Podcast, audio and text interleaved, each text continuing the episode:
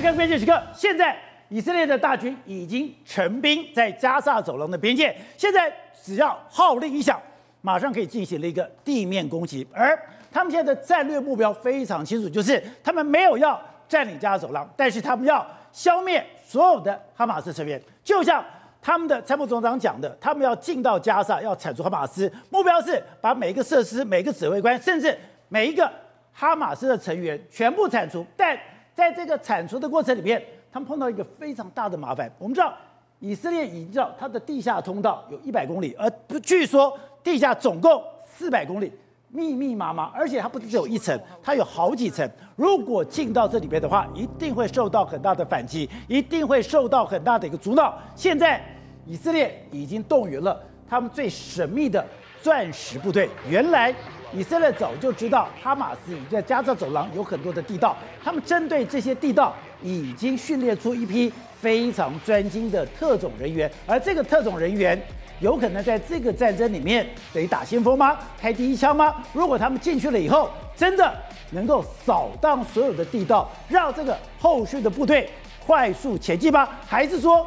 一场我们难以想象、最血腥的战争会在我们的眼前发生呢？好，这这段里面，资深媒体人王一德也加入我们的讨论。瑞德，你好，大家好。好，So，刚刚讲的是，哎，现在这场战争非常恐怖，是因为两边都把对方当成世仇，两边都要除之而后快，两边都要血洗对手，没错。所以这是一场血的战争，而血的战争里面最恐怖是。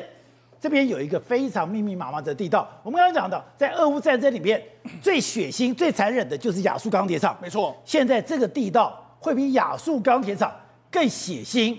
更恐怖吗？而且在这边即将开打是一场有你就没有我的这个战争，所以这想必会相当相当激烈。那那以色列目前为止陈兵在这个加沙这附近来说的话，他大军压境在这边。那他目前为止每天给你轰炸轰炸轰炸。为什么他要先做这个轰炸呢？因为第一个，他要确保呢在地面上的建筑大部分被摧毁。因为为什么大部分被摧毁？因为真正的决战点不是在平面上面，真正的决战点是在这个平面之下，在地底下。亚速类似是这个亚速钢铁厂下面密。密密麻麻的地下通道，在这个地方也有密密麻麻的地下通道，这才是以色列军方真正的目标，是要打隧道战。所以我们现在看到，现在很多加沙走廊的建筑都已经被夷为平地了，对，现在已经都是十室九空了。你说那还不是关键？对，关键是你现在看到的地方。对，没错。为什么这样说？你看，这是加沙走廊的这个这个这个地图里面来说，你可以看，这个蓝色的线就是目前为止已经以色列已经知道了这个地道，这个、地道在这个地方。好，那红色这些是什么？这些是过去一段时间内被以色列已经清除掉了，通往以色列或是通往这个其他地方的一些相关的对外的这个隧道已经被它斩除掉了。我不但里面有隧道，对，这些隧道还可以直通以色列，对，这些都已经被以色列破坏掉了。那里面来。说的话，因为以色列知道在一百公里左右，但是呢，根据哈马斯内部的说法是说，我们至少有五百公里，所以也就是说，这五百公里来说，变成是以色列要打进去的相当难的这个地方。而且，以色列这次为什么要先以北方为目标？你可以看，在加沙以北这边呢，地道比较密，对，所以这这里面这里面其实才是哈马斯真正大兵在这个地方。这也就是以色列为什么要叫民众往南移，对，把这个地方把它清出来，而且上面它要务必要别炸个精光。目重点就是在里面的这个地下碉堡里面有非常多以这个哈马斯的主力部队就在这个里面。难怪，哎，他现在要跟美国要了很多钻地弹。对，没错。那这里到底到底多夸张？你看这个面积大概跟我们台北市差不多大，大概是伦敦的五分之一。可是呢，它里面假设如果如同他们讲的有五百公里左右的这个地下道的话。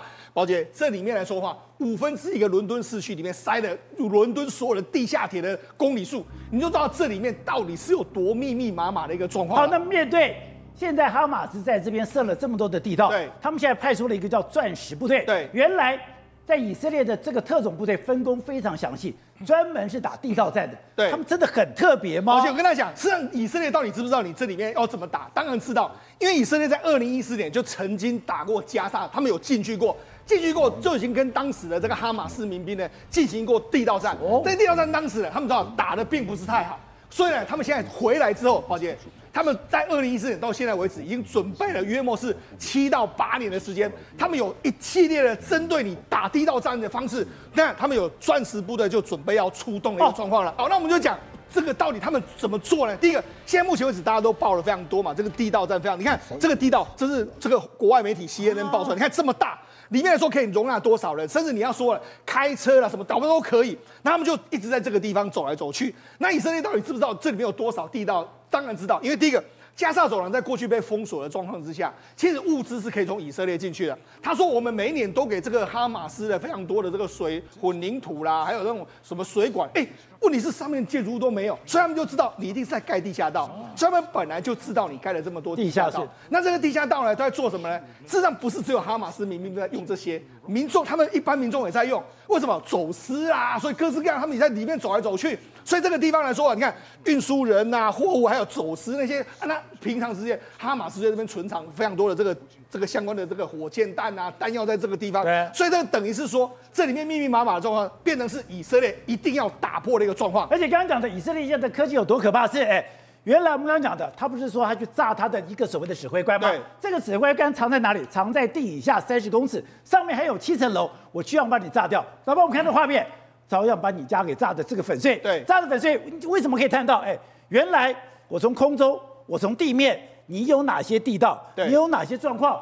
我都可以探测，而且目前为止来说，以色列在这几年呢，为了要准备这一场跟哈马斯的作战，他们设计的非常多种。你看，这是他们从空中的，他们可以用空中的这个飞机或者这个无人机上去，用红外线还有各式的探测系统，他们就直接可以定位，把你哎扫描你这个可能下面的存在的这个地道，他把它扫描的非常清楚的一个状况。那那你看，他们就定位清楚之后，把它输入建档的一个状况。而且他们前一阵子还跟美国要了非常多类似这种，我要知道这个地底下怎么专测这个技术，所以美国也支持他非常多。那他这个到底要做什么？你看，我把这个以色列的地道，哎，把这个所谓相关的这个哈马斯的地道都弄清楚之后，你看空袭的时候，他们直接在荧幕上面就可以显示出来，这里面地道到底哪些有地道，哪些那个黑线就是它的地道。对，我们知道地地道在什么地方，然后我们要怎么轰击，所以等于是说他们早就已经把。以这个北部这个地方呢，他们用这几年的这个研究啦、扫地上扫描、镭射钻探，各式各样，已经把它知道非常多。但是问题是，宝杰，我跟他讲，目前为止知道恐怕还还比哈马斯的这个地道，可能大家约莫只知道原本的二分之一或是三分之一而已。所以也难怪讲说，哎。我这个炸地道是我我知道你某人跟在哪里，是我是把你前后全部炸掉。对，原来你在哪里，我是知道的。所以以色列军方有掌握，他们已经准备非常久。另外一个是什么呢？因为以色列在二零一四年跟这个哈马斯作战之后，他们知道说，哎，即使我把你狂轰滥炸啊，然后这样还是没有办法，一定最后还是要进到地面上，在地底下跟你作战。所以这几年呢，他们就我刚才不是说要出动他们这个这个钻石部队吗？叫哈马弄的这个部队。宝杰这个部队里面来说，他们这次要出动一个叫右鼠连，就要从右鼠连。那这个右鼠连要做什么呢？宝杰，那他们平常训练是怎样？你看他们就这样，他们戴着这个 VR 眼镜。哦。那然后他们戴着 VR 眼镜要做什么呢？他们戴着宝杰，他们看到的时候是怎样？他们人就在地道里面，所以就他们平常呢就要训练我在地道里面作战。他们里面看到。这个 VR 是他们看到就是在地道，所以他们模拟在地道作战的这个状况，然后甚至他们还会来，他们还有有时候还到带你到另外一个这个地方去，对，这个地方去就真的很像是地道，他们用那种喷湿的这个感觉啊，这样，而且他们还平常做了非常多类似地道的这个这个平食物让你在里面打仗。所以他们要常常在地道进入，他们要非常去了解地道的空间对。对，所以你看，他们平常要透过 VR，然后一直不断的看，那看着知道说这个地道里面到底怎么样，然后你还要这个实体去演练，说，哎，我们在地道里面作战是怎样的状况。对，所以他们这几年做了非常多的准备，在这个地方。然后他们就，你说这就是他们的右鼠连。对，右鼠连，那钻石部队里面的右鼠连在这个这边，然后他们就。务必要，进去里面来说话，我怎么在地道里面看他们？他们大部分的攻击或者训练的地方都是在地道里面这样子。对。所以等于是说，这支部队呢，大概我们可以看到，以色列大部分的部队呢，应该是在加沙走廊外面等待右属联通知你说可以进来之后，你才会进来，因为地道下面的部队的这个抵抗军一定要先把它扫除之后。地面的大部队才能够往前推进的一个。而且我们看到那个 VR 这个亲身的感受有多强？他说你在那个地道里面，对，你连那个水滴的声音，是，连里面那个潮湿的感觉，对，都可以感受到。对，所以就知道以色列为这件事到底准备了多久。好，除了这个之外，他们正在出动什么？他们出现了这个 D 九。D 九是什么？这个是巴勒斯坦人觉得最恐怖的一台机器。这个 D 九啊，事实上简单的来说，它其实是一个这个铲平，看起来很像是个铲平车啊。它就是一个推土机，推土机。但是宝杰，这个推土机上面来说，它配有炸弹，包括说还可以架机枪。那这个机枪要做什么呢？第一个。它里面来说，你看它的防卫这样子，对不对？你你要真的你这个反抗军用火电火箭弹射它，用枪打它，它也不会怎么样，它会继续往前推。那它最后要做什么呢？简单，你可以看他在城市战里面，他就负责扫平地雷，下面有地雷的，我先把它过去之后，他不怕吗？不怕，炸的时候它车身可以。你说我就算是经过地雷区，对，我把地雷扫荡了，对，我都不会有事，对，不会有事。另外一个什么？宝姐，你看它这个，他还扫平你的房子，哦、真的哎，对，我经过了地雷区，我也没事。对，下面的这个炸弹炸了之后，哎，我可以，我还可以承受得住。另外一个什么？我疑似这个可能你房子，我觉得这个有有嫌疑的，我就把它推掉。所以等于是说，他就负责前前线的。我这个除了清雷之外，我把可疑的房子把它推平，他一推房就墙就垮了。好，推平之后呢，我还跟你讲。道路我也可以破坏，我可以用前面这样这样不断的锤锤锤，让整个道路被破坏，甚至用这样的方式把这个疑似是敌方的可能他的补给线路，我就把它铲平的一个状况，没有这个这个这个道路出现，所以他等于是说在还可以做主角，啊、对，而且那事实上这几年以色列还怕说，哎，我如果万一前面有人的话，你要攻击我，我可能会有人员的受伤，现在把它用成是大型无人机啊，就是等于是无人在里面啊。我们可以用这个远端遥控啊，所以你看里面没有人操控，没有人操控，所以你看旁边有一个人在旁边，对对？对，在那边负责看他的目前的这个状况怎么样的一个情形，所以等于以色列用它在前线里面来说话，出我们讲嘛，地面上大概就是这个所谓 D 九在平面上扫平，下啊 D 九扫平之后呢，他们这个哈这个所谓特殊部队就进到地下跟你作战，作战完之后呢，大军在持续往前推进，这才是以色列可能要出动。这个作战的这个整个模式，所以哎，他们是空中、地面、地下三 D 立体作战，而且还有海边，他们目前已经把海运都已经完全封锁住了。你看，他们现在不断的轰炸、轰炸、轰炸。我们就讲前线现在 D 九的这个推土机。包括坦克车，这个梅瓦卡的这个坦克已经出了两两千两百个坦克车在这边，然后还有这个多管火箭炮有三百多枚到前线去，甚至连 F 十六也来了，F 十六 I 的话，目前为止也进过来，随时炸弹去轰炸你，甚至还出动这个阿帕奇的这个直升机呢，去那边用这个可能发射地狱火去攻击你这个人员跑出来这个状况，甚至美国还有个报道说。这个如果假设呢，这个叙利亚然后以这个所谓的埃及，他们可能蠢蠢欲动的时候呢，或是这个伊朗蠢蠢欲动的时候，可能 F 三十五呢会会出动攻击。所以呢，事实上美国目前为止已经准备可能战中东战事会升高的一个态势，甚至连这个以色列也准备好，反正我 F 三十五，你伊朗敢怎么样的时候，我就出动 F 三十五去轰炸你的一个状况。而且他说这个 F 三十五。是专门为以色列量身打造的，对，它叫做全能者战斗机，对，而这个全能者战斗机不用任何空中加油，对，它可以同时攻击叙利亚、伊拉克、黎巴嫩、耶诞。周边国家都在我攻击范围内。对，没错。实际上，这个 F 三十五来说的话，这个以色列有把它稍微的改装一下，跟这个美国的 F 三十五是不太一样的。那我们知道，事实上，它过去一段时间就曾经这样轰炸过叙利亚。那如果假设伊朗敢敢怎么样的话，搞不好这 F 三十五也会去攻击伊朗的一个状况。玉凤是现在这样讲的，以色列现在已经大军齐备在这个加沙走廊边界，可是他们已经发生了一些零星的冲突，而这个零星的冲突，我们看到现在把影片弄出来了。对。以色列根本真的是要治哈马斯这所有人于死地了。对，其实以色列他们一直在放狠话，大家都觉得说你是不是说说而已？但其实你看到最近这个 IDF 他们的这个这个放出来的影片，陆海空啊三方齐发，这个是在海面上面，他们发现说好像有哈马斯的一个快艇马上冲过去，冲过去之后呢，先是用这个手持的手枪开始扫射，扫射完之后呢，打了一圈之后发现说，哎，有哈马斯的人员跳海。马上再丢上了一个手榴弹下去。等一下，我都跳海了，你还不放过我？对，丢了手榴弹下去之后，你这个画面还持续这么绕了一圈哦，把这个手持的这个长枪收起来，马上换上什么练发的这个机关枪，练发机关枪再回去这个地方重新的扫射一棒，爆爆爆爆爆爆。刚刚那个地方就是他已经是落海了，对，已经落海了。所以呢，他先丢手榴弹，还没有还不确定有没有炸死他之后呢，先换机关枪，一挺一挺的把他轰炸。这个画面已经告诉他们说，告诉大家说，我们真的是火大了。只要你是活的，只要是我看得到你的，我绝对不会放过你。刚以色列的参谋总长哈列维还讲说，我现在以色列的就是要进到哈马，进进到了加萨，我要铲除哈马斯，目标是哈马斯每一个设施、每一个指挥官、每一个成员、每一个你只要跟哈马斯有关，我绝对不放过你。我听了以后觉得你有这么厉害吗？你有可能吗？看着画面，哎，我在海上跟你冲突，冲突我都跳海了。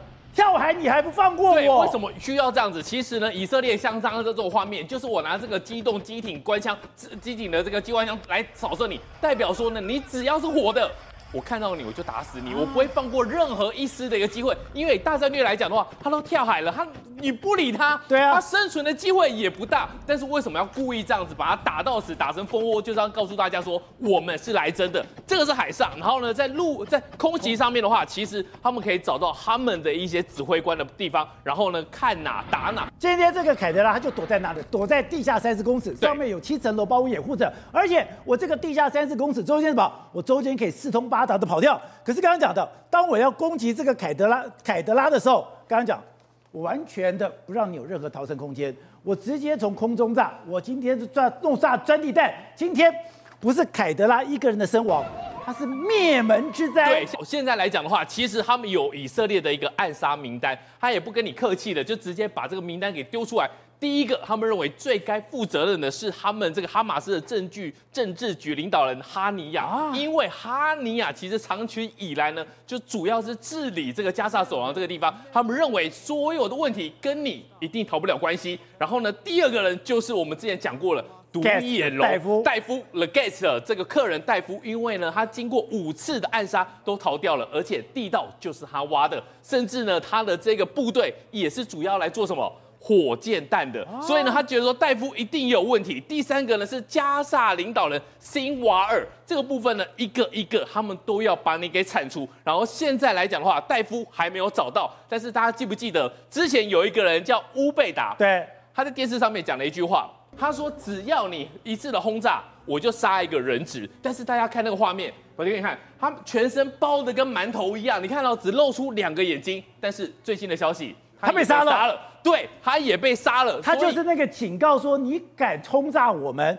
无预警的轰炸加萨走廊，轰炸一次我就杀一个人质。”结果他被杀了。对，而且最可怕的是，你看哦，他每一次出来都把全身包得紧紧，就露出深邃的眼睛。到底怎么知道他在哪里了？到底怎么知道要去杀他的？但是呢，其实摩萨的以色列的情报组织摩萨的出动之后呢，在非常快的时间之内就把他给杀了。那么，然后讲到以色列的军方发言人就讲哦，我们现在的重点就是要消灭他的高级领导层，不只是军事领导层，还有政府，还有刚刚讲的。那个辛瓦尔，对，我也不放过你。对，辛瓦尔其实他就是主要负责哈马斯在加沙走廊的行政的任务。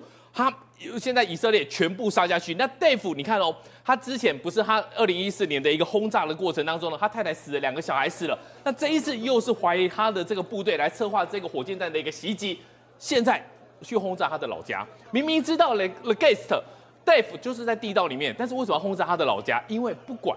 你的老家一定有你的亲人，啊、就他爸爸被炸死了，他的哥哥被炸死了，他的孙子跟他的孙女全部都被炸死了。重点是他的太太跟他的女儿早就被炸死了。对，所以来讲的话，不管怎么样，你惹到这个以色列，他们就是有仇必报。好，那刚才讲的是我们这里讲的，他在这个空军里面，对，有专门为这个以色列做的 F 十六 I，F 十六 I 刚刚讲的，我可以长驱直入。轰炸了叙利亚两次，叙利亚都没有办法还击。我今天帮你特别做了这个所谓的 F 三十五，是全能者，在没有任何空中加油，周边国家我都可以进行攻击。那你想说坦克，坦克应该是你比较成熟的科技，就没有想到他们现在也公布了，他们现在不是坦克大军吗？对，坦克大军现在已经集结了，然后他们的坦克大军居然也有一个头盔，原来他们这个坦克大军也可以。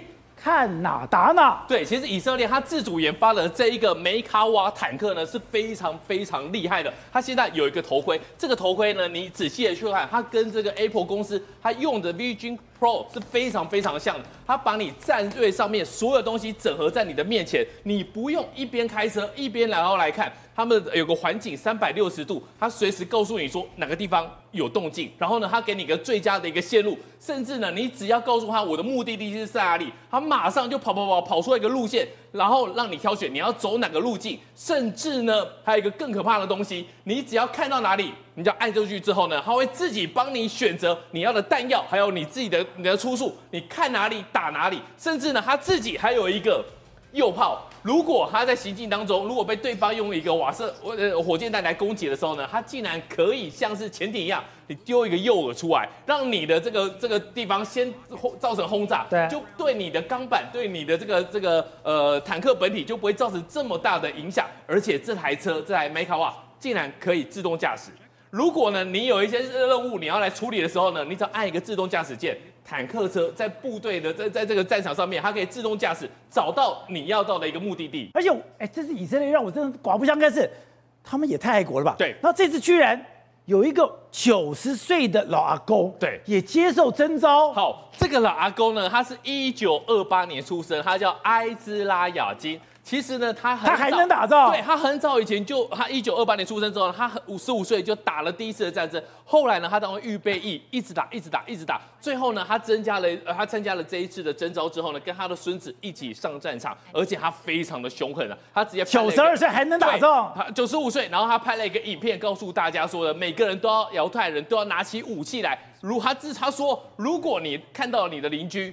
是阿拉伯人，你就要去攻击他。所以这个画面出来之后，大家觉得说：天哪，竟然九十五岁了还这么硬朗、硬气，然后打战。那另外一个画面可以看到的话，这个是在一个飞航飞机航班上面，其实已经客满了，但是他们每个人都要挤上飞机，对，要挤上飞机，然后呢要回去参战。其实大家遇到战争都会很害怕，但是呢，他们就是高歌，就觉得说这是他们的荣耀，我们以色列人一定要打赢这场战争。好，董事长，现在这个局我看不懂了，所以这个局会不会扩大还是？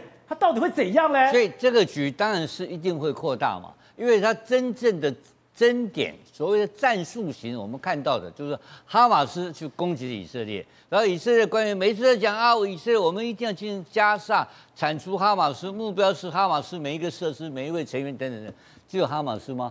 我问你，现在很简单，他攻哈马斯的时候，伊朗能够没有动作吗？会有动作？真主党会没有动作吗？你真的进入地面部队开始？对面清剿的时候，伊朗难道就他就当做没看到？不可能嘛！他们是个轴心集团嘛，他他不动，你的老大怎么当啊？所以他一定会有动作。所以你看到这个在地面，那这个事情不就闹大了吗？但不是这个这一次的这个集团哈马斯这个系列到真主党到后面的老大是谁？当然是伊朗嘛，对不对？当然还有其他金主啦、卡达等等。但真正实际上在这个教派上来讲的话，就是这个。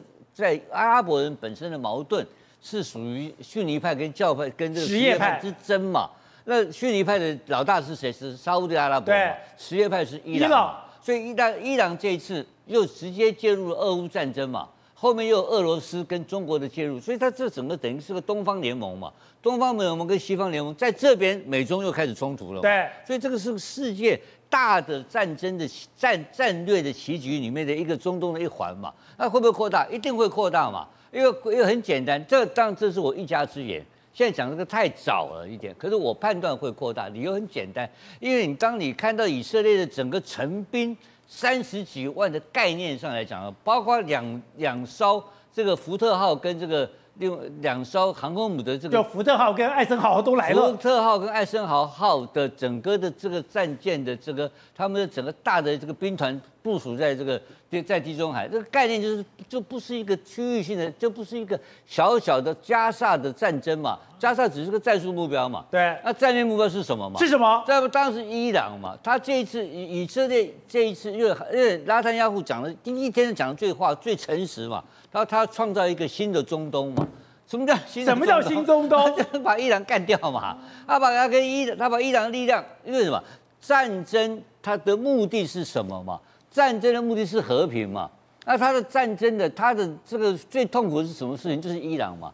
所以他把伊朗的力量衰弱之后，然后让这个逊尼派兴起的话，这也是一个平衡的一个概念嘛。对。那这个平衡的概念来讲的话，可以让。以色列得到一个长期比较长期的一个安全的一个安周边环境啊，所以我认为他的战略目标，战略目标就是不是要打哈马斯，战术目标是哈马斯，因为他打哈马斯，伊朗一定要出手，伊朗不出手，那再反过来看一个问题，这两天他做了什么行动？他空袭哪里嘛？空袭叙利亚嘛？但那他当时。所有的国家都在讲说啊，我没有直接像包括真主党在讲，我们都没有直接参与这场这个所谓的个什么什么是战斗，对啊，是攻击以色列战斗，那大家都推卸责任，对不对？那我反过来请教你保洁一个问题，那当以色列去轰炸这个叙利亚的时候，他有没有问叙利亚说你我为什么打你？没有，没有，没有你打就打了。呃，第一次把你机场炸了，两个机场炸了，对不对？大马士革跟阿勒颇。过两天我不是上次我不是讲了吗？我大概三五天一个礼拜之内修好了，对不对？对，那他怎么干？再炸？那再炸？他 他根本你都不理你。好，那我反过来问你一个问题啊，那他这个 F 他是用 F 十六去炸的，他不是 F 三十五。对，因为 F 三十五载弹量不够嘛。那 F 十六战量比较大嘛，我们知道嘛。那 F 十六跟 F 十五的都有 I 型的，就是它的以色列的 I 型的，专门 for 以色列的。那为什么它的 I 型能够出来去自如，进出自如？那表示它已经到了有某种程度的隐形的能力了嘛？还有逆踪了，雷达对我无效嘛？所以他他根本是空优完全掌握了嘛，他完全掌握空优，他要创造一个新的中东，他只有打哈马斯吗？他神经病啊！他当然知道说他动下去，对方一定会反应过来吧，所以那个就会有一个全面性的战，就就会扩大到中东战争的整个可能性。所以你看到大大家紧张啊，你看王毅马上跑去啊，因为这个一搞起来的话，王毅中国要倒大霉啊，因为马上石油涨价。因为中国的石油供应一半是来自于中东啊，而且这一趟瞧这个事情，伊朗的背后老板是谁？当然就是中国大陆跟俄俄跟俄罗斯嘛。当时的孟晚舟事件不就是一样吗？所以你就看到这个整个事情的发展，一定是往一个扩大的方向发展。但是联合国跟全世界各国都担心，因为这个事情太大了，会出来阻挡。但是我认为美国的态度很重要。美国表面上在讲人道，实际上是不是人道？我觉得这个他想干嘛？我觉得以美国不支持以色列打不下去嘛，那事情太大了嘛。美国敢在这边顶挺到你，就是让你打嘛。美国要调两艘航母舰队，对，那个不是开玩笑，那个等于是整个中东没有一个国家，那个没有任何一个国家打得过美国嘛。在休停的，对，休停就停在那边，所以这空优跟海优完全被美国掌握了嘛。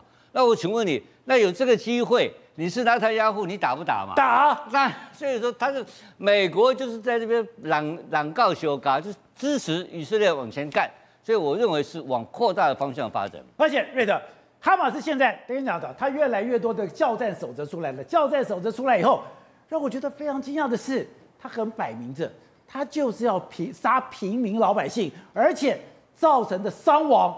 损害越多越好，对，没错，这也是为什么那么后来会检讨以色列的情报组织啊，事先完全都没有掌握到哈马斯的行动。那么以色列的这个国防军从这个哈马斯相关的这个军人的遗体里面呢，搜出了一些用阿拉伯文所写的交战手册，吓了一大跳。为什么呢？因为那个交战手册里面所这个等于说呃指指示的指挥的，然后相关的这个呃这个相关的事先的缜密的这个包括地图啊，跟攻击的目标。超过他们的想象之外，是有史以来大概是恐怖攻击里面呢所拥有的事先资讯最完整的一次。为什么呢？他们把我要进攻以色列的哪一个社区、哪一个农场，然后这个社区跟农场它的地理位置、道路的位置跟相关的，甚至于它是牙科、餐厅、超市，全部都列好了以后，然后呢，连这个都调查了，进行演练。演练什么呢？演练我们这个部队，他们通常是五六个人啊，为一个单位，然后利用各式各样的交通工具，比如说这一次不是不是只有车子而已哦，摩托车有没有？摩托车也被他们运用，像他们说骑摩托车等等啊，人质就被夹在中间。他们呢，他们那时候把人质不是啊押走的时候，是夹在两个人中间，用摩托车给载走的。这个都是事先经过演练，所以呢，他们知道他们的这个恐怖攻击呢，必须在五分钟之内结束。为什么？因为以色列的这个军队呢，五分钟之内就会赶到现场。他们不是以色列的对手，说五分钟就要结束，我怎么进去？然后呢，怎么进去以后呢？谁制服？谁反绑？谁抓出来？谁带走？而且。那要造成恐怖的攻击，所以呢，要杀最多的以色列人。你看里面特别注明哦，那他们抓的这个人质对象呢，锁定以妇女跟婴儿哦幼童为主。他们真的故意。针对妇女跟幼儿，对，因为妇女跟幼儿比较不会反抗，比较容易被带走啊。如果你是一个成年男子的话，他会跟你抵抗，他会有很多的这个，所以有时候就直接把他枪杀掉。对，所以呢，你就知道这一次他们是经过这么缜密的训练哦，包括这些建筑物，因为呢，那么说来以色列也是太过于呃个轻浮了。为什么？陈平时期过太久，所以以为说好像都没有事发生了，不会再有这个血腥屠杀一样嘛。所以他们不断的去建那相关的这个啊建筑物啦，然后呢让。你熟悉以色列的社区跟以色列农场，还有这次不是用所谓的滑翔机的方式进去吗？因为现场那个音乐音乐会的那个现场啊，看到很多滑翔机，还以为有人在玩，你知道吗？所以呢，那么这个滑翔机也是已经训练很久了，至少有两个基地。所以你知道以色列怎么面对这样的一个的，我毫无颜面怎么办？他就把负责训练这个两个基地滑翔机的指挥官给炸死，你知道吗？炸死了以后再公布我是怎么炸死他的。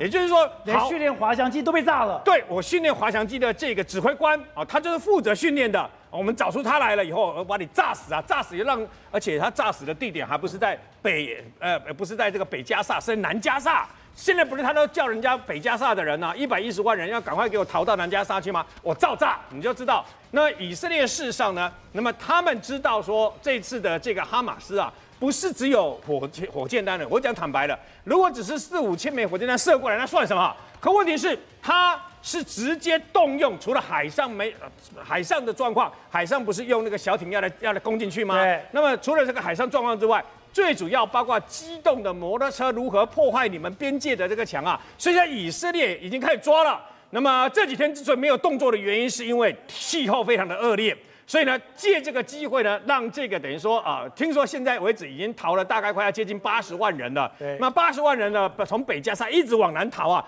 但是哈马斯现在叫他们不要走，叫他们留在自己的这个等于说啊北加沙这个地方啊。但是依我们所认识的这个以色列。他会毫不留情，当他呃直接冲进去的时候，他会毫不留情的把北加萨轰成这个等于说啊、把这个啊封成这个等于战呢变成这个残砖剩瓦，但是。他不会依现在的状况，因为伊朗已经呛声，如果你占领了加沙，对不对哈？我会有所动作。那美国也这样的，所以呢，那么以色列会把它轰成乱七八糟的废墟了以后，交给那么巴勒斯坦比较跟以色列和平相处的这个相关的政府啊。但是这个地方从此以后就再也没有哈马斯生存的机会了。好，廷尉，我看了这个东西，我看不懂，就是。你如果是恐怖组织，当然你要去做一些恐怖行动。可是为什么在这一次非常特别，就是我就是要把事情闹大，而且我要闹得非常大，要大到让整个以色列不能收拾。那不是把自己逼成绝路吗？两边已经把对手、对方视为血海深仇，视为去之而后快的对手。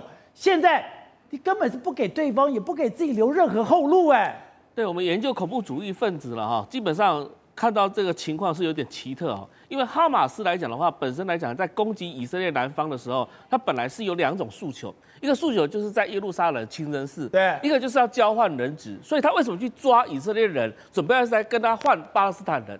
但是问题是，到现在为止，他根本没有办法去处理到这件事情，对啊，甚至连交换人质的机会都没有。对，他准备要面临到以色列整个碾压加沙走廊这个局面，他无法控制啊！他难道没有思考说，对啊，他今天去炸了以色列之后，以色列不会这样反击他吗？他应该都算过才对，他应该都都知道这个情况，所以根本就可可能跟恐怖分子完全是没有什么太大关系，不是恐怖攻击。对，所以我认为背后来讲的话，那个伊朗的角色是非常重要。你看现在西方国家故意要把。事情闹大，而且闹到不可收拾。对，闹到一种情况，就是说他知道以色列会大力的反扑，而以色列的大力反扑就会激起巴勒斯坦人跟阿拉伯人的反弹。现在来讲，西方国家也在找一个证据，就是说到底他跟伊朗之间的联系是什么？有没有直接证据、间接证据？所以现在来讲的话，就是说如果跟伊朗有扯上关系来讲的话，所有东西收集好之后，你相不相信以色列会去炸伊朗？可能就会以色列去把飞弹丢到伊朗去，或是用战机又去攻击伊朗，那伊朗一定会反击嘛？所以这整个事态就不断的一直扩大，所以我们现在才会认为说，今天来讲可能不是单纯只是以色列反恐而已，今天已经进入到另外一个阶段了。这个阶段已经是涉及到这个中东的国家，以及在全世界所有的。所谓的巴勒斯坦人跟犹太人之间的这种关系，或者是阿拉伯人跟犹太人之间的关系，这个是比较麻烦的，因为只要进入到这种状况来讲的话，就不可控制。有什么样的利益，有什么样的好处，我要把事情搞这么大？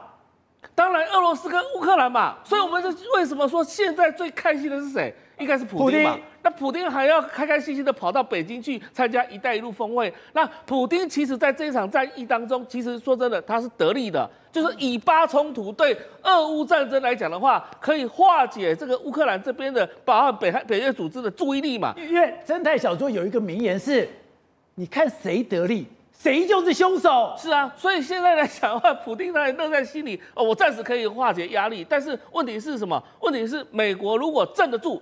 中东国家现在为什么布林肯跑埃及、跑约旦？因为这以前来讲的话，都是跟以色列发生战争的。如果这些国家按兵不动，只有黎巴嫩跟叙利亚，那就好处理。那以在沙乌地阿拉伯能够压制下来，整个局面来讲，可以在美国的控制之下不会扩大。但是如果今天因为去碾平了加萨走廊之后，以伊朗这边或者是巴勒斯坦人有任何的这个更更激进的动作来讲的话，那事情没完没了了，整个进入一个恶的循环。